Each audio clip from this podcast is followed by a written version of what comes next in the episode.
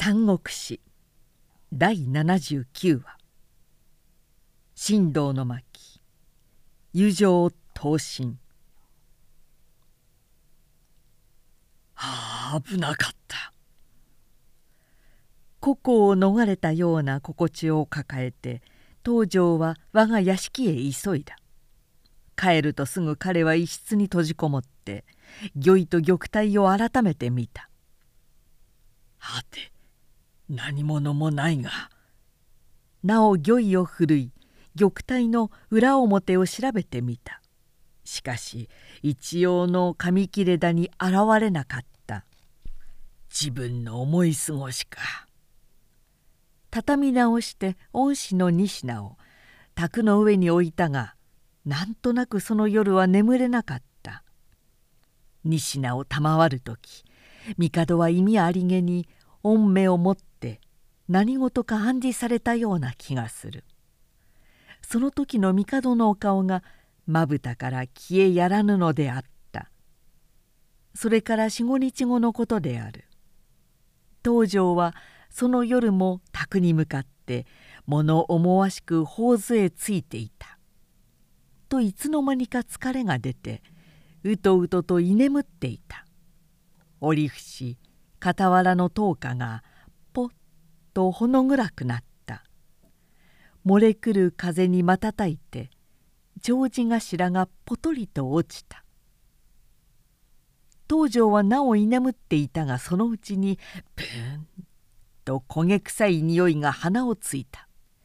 驚いて目を覚ましふと見回すと刀身の長寿がそこに重ねてあった玉体の上に落ちていぶりかけていたのであった「お彼の手は慌ててもみ消したが竜の眼の資金弾に親指の頭ぐらいな焦げの穴がもう開いていた。恐れ多いことをした。穴は小さいが大きな罪でも犯したように東條はすっかり眠気も覚めて凝視していたがみるみるうちに彼の瞳はその焦げ穴へさらに再び火をこぼしそうな輝きを帯びてきた。玉体の中の白絹の芯がかすかにうかがえたのである。それだけならよいが白絹にはちらしいものがにじんでいる。そう気がついてつぶさに見直すとそこ一尺ほどは縫い目の糸も新しい。さては東條の胸は大きく波打った。彼は小刀を取り出して玉体の縫い目を切り開いた。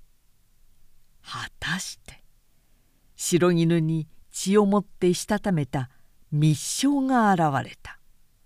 東條は火を切って敬礼を施し罠なく手に読み下した「珍菊。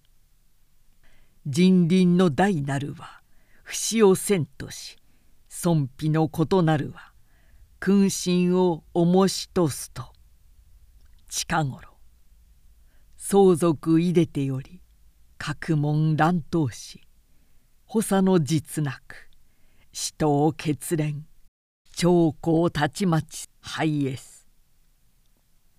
直将討伐皆賃が胸にあらず祝や勇士して恐る。まさに天下危うからんとするを。今日はすなわち国の元老陳が指針たり。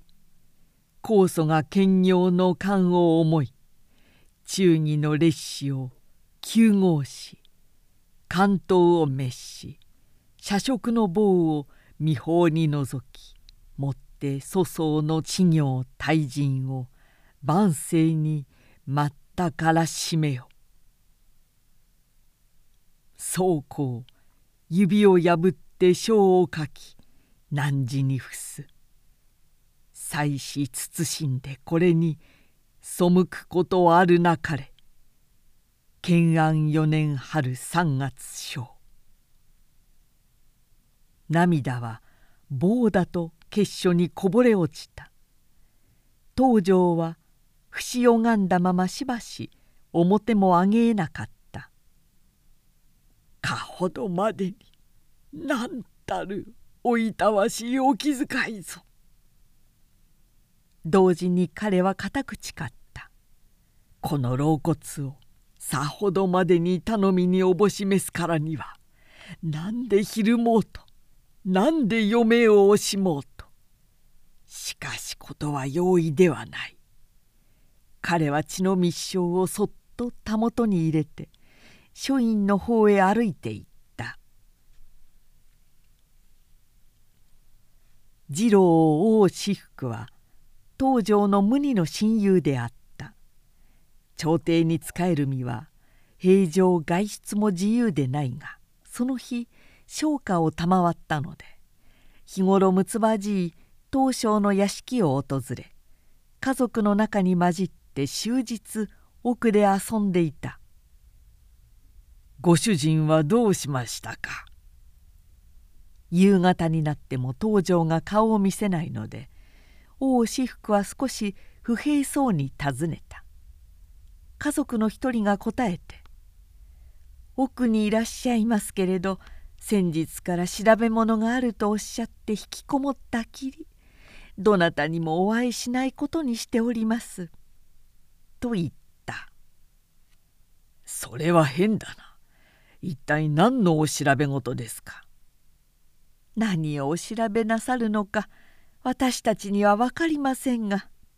そう根気を詰めてはお体にも毒でしょう。小生が参ってみんなと共に今夜は笑い興じるように進めてきましょう。いけません。王私福様無断で書斎へ行くと怒られますよ。怒ったって構いません。親友の小生が部屋を伺ったと言ってまさか絶好もしやしないでしょう。自分の家も同様にしている王私福なので家人の案内も待たず主人の書院の方へ一人で通っていった。家族たちもちょっと困った顔はしたものの他ならぬ主人の親友なので晩餐の支度に紛れたまま打ち捨てておいた。主人の東条は先頃から書院に閉じこもったきりどうしたら曹操の勢力を宮中から一掃することができるか帝のご神金を休んじてご期待に応えることができようか。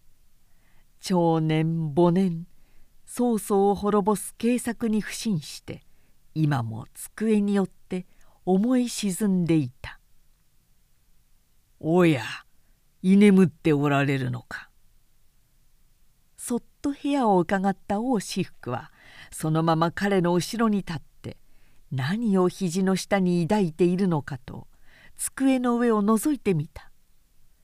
血で描いた白絹の文の上に「陳」という文字がふと目に映った。王私福がはっとした途端に東條は誰やら後ろに人のいる気配を感じて何気なく振り向いたああ君か！びっくりしたように彼は慌てて気丈の一文をたもとの下にしまい隠した。王はそれへ目を留めながら「何ですか今のは」と軽く追求した「いや別に」大層お疲れのようにお見受けされますが。ちとここ毎日読書にふけっているのでな。孫子の書ですか。え？お隠しなさってもいけません。お顔色に出ています。いや疲労じゃよ。そうでしょう。ご心労も無理はない。間違えば長毛はついえ。旧族は滅ぼされ。天下の大乱ですからな。え。君は。君は一体何を戯れるのじゃ。呼吸もし小生が曹操のところへ訴人に出たらどうしますか。訴人に？そうです。小生は今日まであなたとは噴景の交わりを誓ってきたものとのみ思っていました。ところが何ぞ知らん。あなたは小生に水臭いひし事を抱いておいでにある。無二の親友と信じてきたのは小生だけのうぬぼれでした。訴任します。曹操のところへ。ああ待ちたまえ。東条は彼の袖を捉え目に涙を浮かべていった「もしご変がそれがしの肘を悟って曹操へ訴え出るなら官室は滅亡するほかない。君も類大官室のご恩を被った長身の一人ではないか。どんな親密な仲であろうと友への怒りは支援である。君は支援のために大義を忘れるような人ではなかったはずだが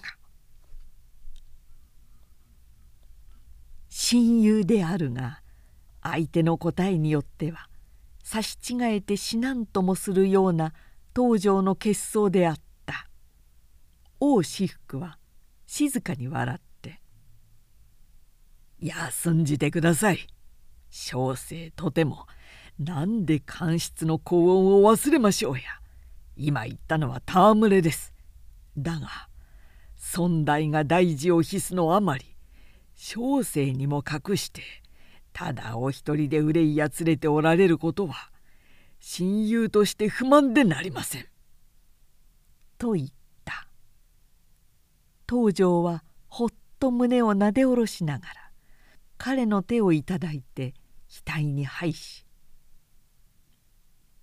許したまえ決して君の心を疑っていたわけではないがまだ自分は明らかな計策がつかないので数日混沌と思い患っていたわけです。もし君も力を貸して我が大事に組みしてくれればそれこそ天下の対抗というものだが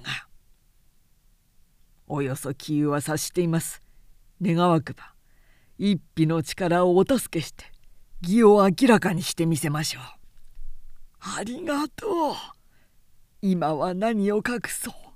すべてを打ち明ける。後ろの扉を閉めてくれたまえ。東条は襟を正した。そして彼に示すに帝の結書の密書をもってし生類ともに震わせながら一憂を語り明かした王子服もともども熱類を浮かべてしばし職に表を背けていたがやがてよく打ち明けてくださいました。喜んで義に組みします。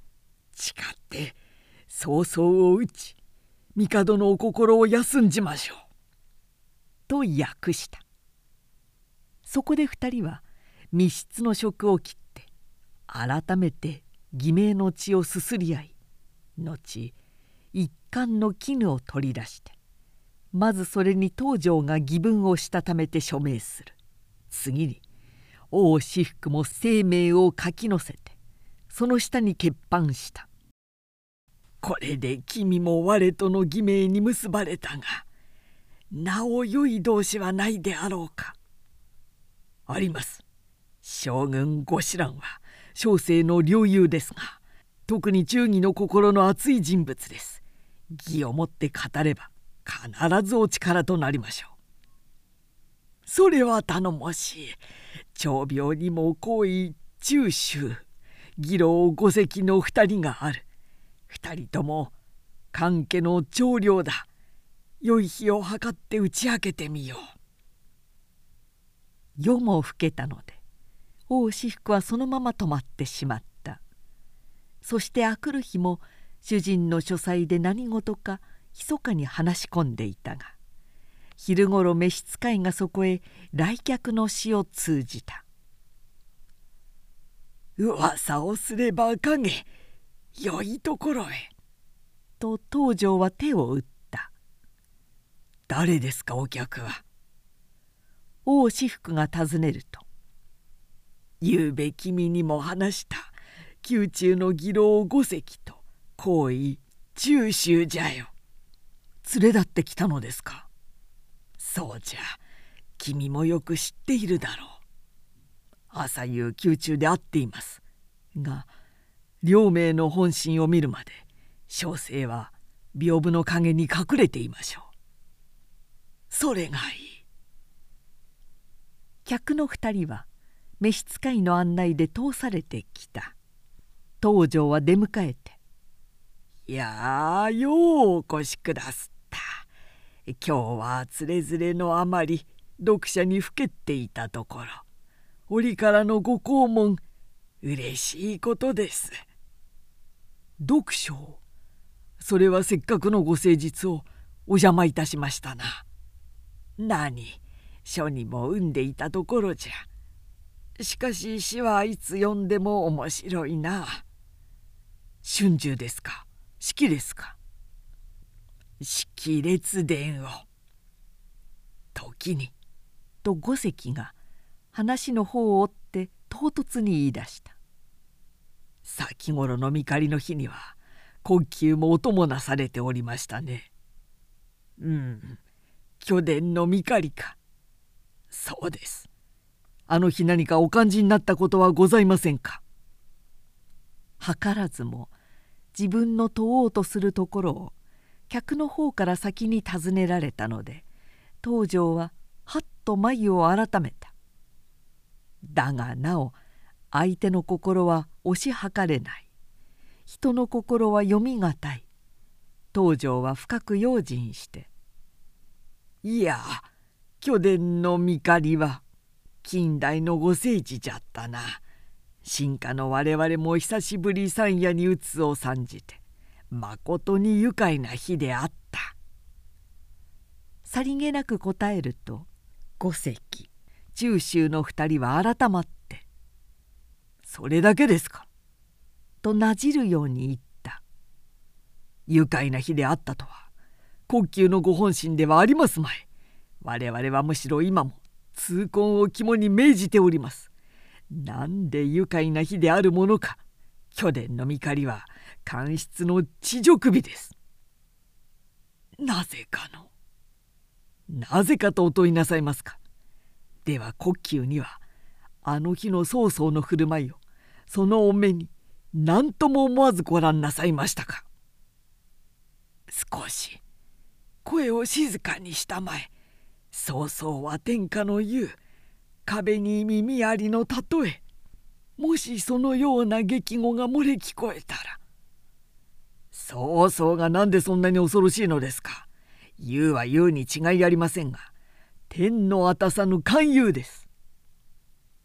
我ら微力といえども忠誠を本義とし国家の宗病を守る中心の芯から見ればなんだ恐るるに足る賊ではありません。ケイラはそんなことを本心から言われるのか。もとよりこんなことは戯れに口にする問題ではありますまい。だがいかに痛恨してみても実力のある曹操をどうしようもあるまいが正義が味方です天の加護を信じます密かに時を待って彼の今日を伺っていればたとえ凶木でも大化功労でも一挙の義風に倒せぬことはありますまい。実は今日こそ国級のお胸をたたいて真実の底を伺いたいものと二人して伺った次第です。国級あなたは先日密かに帝のお召しを受け大病の後進閣に登られてその折何か直々に特使を受け遊ばしたでございましょうがご覚意なく打ち明けてください我々とて類大漢の禄をはんできた長身ですこの焦燥な宮中のニシンはつい声が激してくるのを忘れて東条へ問い迫っていた。さっきから屏風の後ろに潜んでいた王私服はひらりと姿を現して「そう上昇を殺さんとなす謀反人どもそこを動くな。すぐそにしてこれ上府の兵へ迎えに起こすであろう」と大喝した。中州五隻の二人は驚きもしなかった。冷ややかに王私服を振り向いて「陳心は命を惜しまずいつでも一死は官に捧げてやる。訴任するならいたしてみろ」と剣に手をかけて彼が背を見せたら後ろから一撃に切って捨てんとするかのような眼光で答えた。王私服と東条は「いやお心のほどしかと見届けた」と同時に言って二人の激色をなだめた。そして改めて密室に移り試みた罪を射して「これを見たまえ」と帝の結書と義分連藩の一貫とをそれへ述べた。中州五隻は「さてこそ」血の魚文を拝し泣いて連藩に名を記した。折も折そこへ取り次ぎの歌人から「清涼の大衆馬頭様が本国へお帰りになるとかでお別れの挨拶にとお越しになりましたが」と告げてきた。悪いところへ。東条は舌打ちをした。客の王私服や五隻たちも眉を潜めて「本国へ帰る挨拶に伺ったとあればお会いにならないわけにもいかないでしょうが」と主の顔を見守った。東条は顔を振って「いや会うまい。不当変に気取られまいものでもない」あくまで要求して取り次ぎの者に巨殿の見かりからずっと病気で引きこもっているからと丁寧に断らせただが取り次ぎの者は何べんもそこへ通ってきた病床でもよろしいからお目にかかりたいと言っていくらお断り申し上げても帰りません。というのである。それにまた見狩り以来ご病休中とのことだが先頃旧門に参内する姿をちらりとお見かけしたほどだからさほどご重病でもあるまいといたけ高におっしゃって容易にお戻りになる景色もございませんので。と取り次ぎの歌人は果ては泣き声で訴えてくるのだった。仕方がない。では別室でちょっと会おう。ついに東条も根負けして是非なく病態を繕って馬頭を別な角へ通した。清涼の大主馬頭はプンプン怒りながら客員へ入ってきた。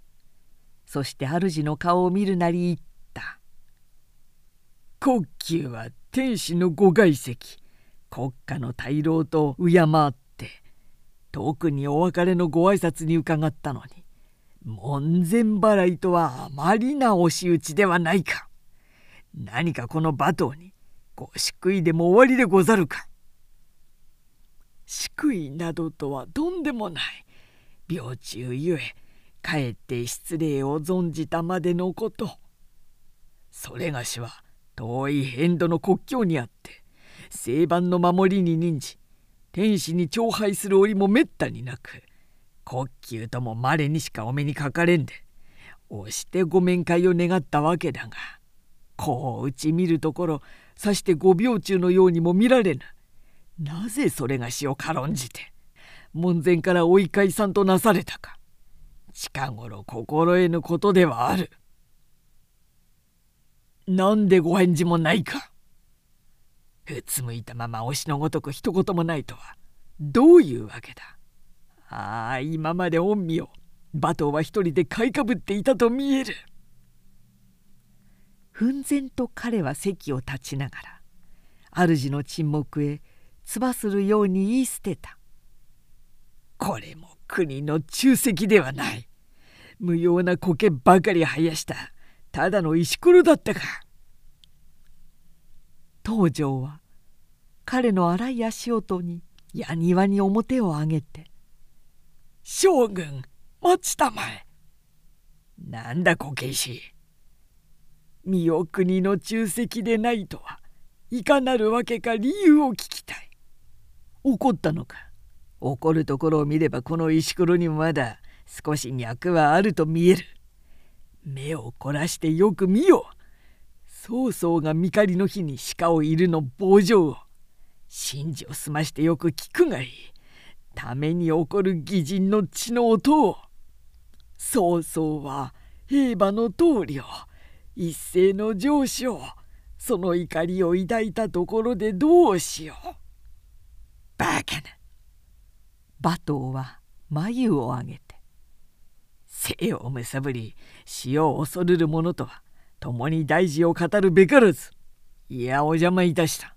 そこもとはせいぜい日向で贅肉を温めて頭や顎の白い苔を養っているがよろしかろう。すでに大股に帰りかけてゆく馬頭を追って東條は「またれいこの苔石がもう一言改めてお話しいたしたいことがある」と無理にたもとを引いて奥の角にいざない。そこで初めて東條は密書のことと自分の心の底を割って語った。馬頭は彼の真意を聞きまた帝の密書に拝するに及んで男泣きに同国した。彼は遠い境外の西番からも清涼の猛将軍と恐れられていたが涙もろくそして義丹鉄のごとき武人だった。御身にも自分と同じ志があると知った時この東条の胸は血で湧くばかりじゃったが待てしばしと。なお無礼も顧みずご神帝を図っていたわけじゃ。幸いにも将軍が協力してくれるならば大事はもうお半ば成就したようなもの。この連番に御身も加盟して賜るか。東条が言うと馬頭はためらいなく自分の指を甲冑に突っ込んだそして絶戦に血を流し直ちに欠板して「もしこの都のうちで曹操に対しあなたが大事を決行する日が来たらそれがしは必ず清涼の陶器よりのろしを上げて今日の役にお答え申さん。言ううちに馬頭はまなじりを裂き髪逆立ちすでに風雲に嘘吹く日の姿を思わせるほどだった。東条はまた改めて王私服と中秋五隻の3名を呼んで馬頭に引き合わせた。議場に結成した同志はここに5名となったわけである。今日は何という吉日だろう。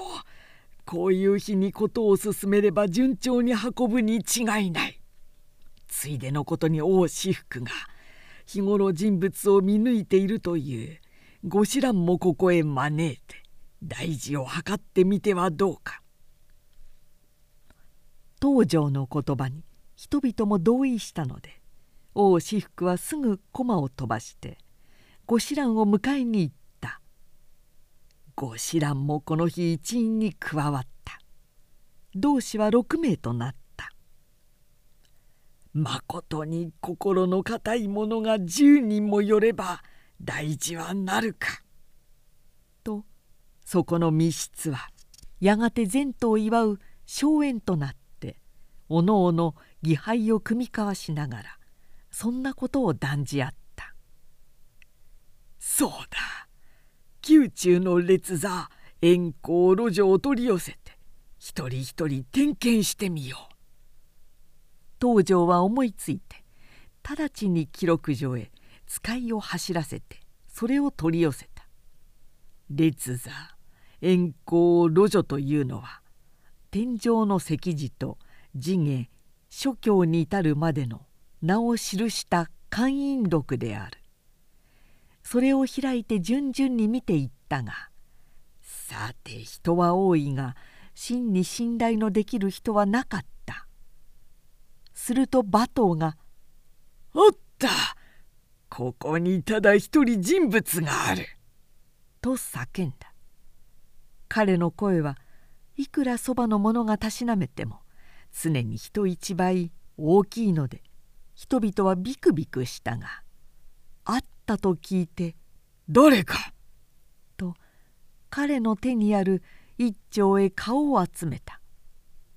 しかも官室の相続のうちにこの人があろうとはまさに天佑ではないか。見たまえ五列心のうちに予習の志士龍玄徳の名があるではないか。おお千代の十人よりもこの人一人を迎えれば我々の誓いは千金の重きを加えよう。なおなおありがたいことには玄徳と彼の義兄弟の間にもいつかは曹操を討たんとする意志があることだ。それはどうしてわかりますか？見狩りの日傍若無人な相続が帝の御前に立ちふさがって庶人の万歳を我が物顔に受けた時玄徳の射程関羽が切ってかかりそうな血相をしておった。思うに玄徳も気を図って陰にしておるに相違ない。馬頭の言葉に東条をはじめ同志の人たちは早黎明を望んだように前途に意を強した。しかし玄徳の人物をよく知っているだけに彼を引き入れることは容易ではないと思った大事の上にも大事を取ったがよかろうとその日は立ち別れておもむろに良い機会を待つこととした。